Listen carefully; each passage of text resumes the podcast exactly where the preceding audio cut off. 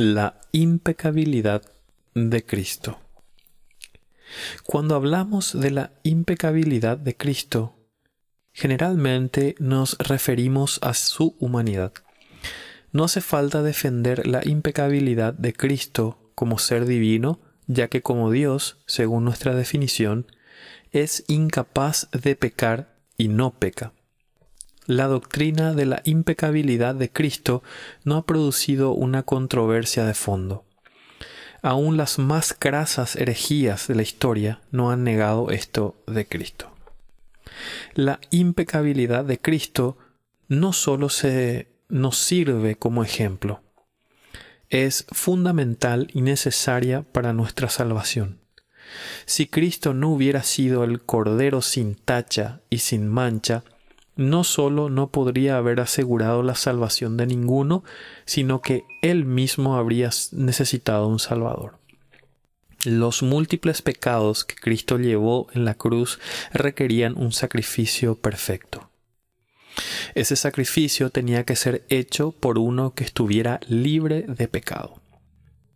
La impecabilidad de Cristo tuvo aspectos negativos y positivos. En términos negativos, Cristo estaba libre de cualquier transgresión. Él no quebrantó nada de lo instaurado en la santa ley de Dios. Obedeció fielmente todo lo que Dios ordenó. Pese a su impecabilidad, Cristo incluso obedeció la ley judía, sometiéndose a la circuncisión, al bautismo y quizás incluso al sistema del sacrificio de animales. En términos positivos, Cristo estaba deseoso de obedecer la ley. Él estaba comprometido a hacer la voluntad de su Padre. De Cristo se dice que lo consumía el celo por la casa de su Padre. Juan capítulo 2 versículo 17, y que su comida era hacer la voluntad de su Padre. Juan capítulo 4 versículo 34. Una dificultad en cuanto a la impecabilidad de Cristo se relaciona con Hebreos capítulo 4 versículo 15. Y cito. Porque no tenemos un sumo sacerdote que no pueda compadecerse de nuestras flaquezas, sino que uno ha sido uno que ha sido tentado en todo como nosotros, pero sin pecado.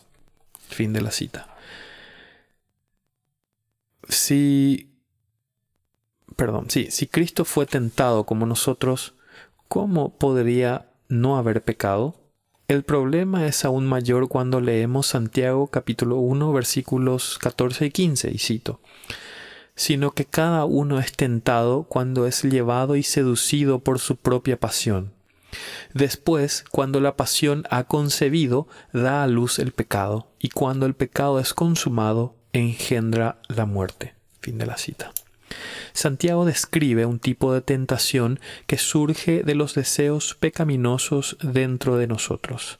Esos deseos ya son pecaminosos por naturaleza. Si Jesús fue tentado como nosotros somos tentados, parecería sugerir que Cristo tuvo deseos pecaminosos. Sin embargo, este es precisamente el punto del calificativo, pero sin pecado entre comillas, en la carta a los hebreos. Jesús tuvo deseos, pero no tuvo deseos pecaminosos.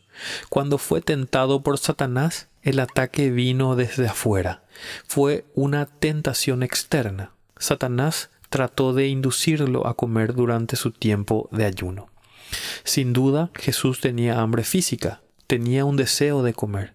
Sin embargo, no había pecado en tener hambre, en todo en todo semejante a nosotros, Jesús deseaba comer, pero no en todo fue igual, puesto que Jesús tenía el compromiso de obedecer la voluntad del Padre.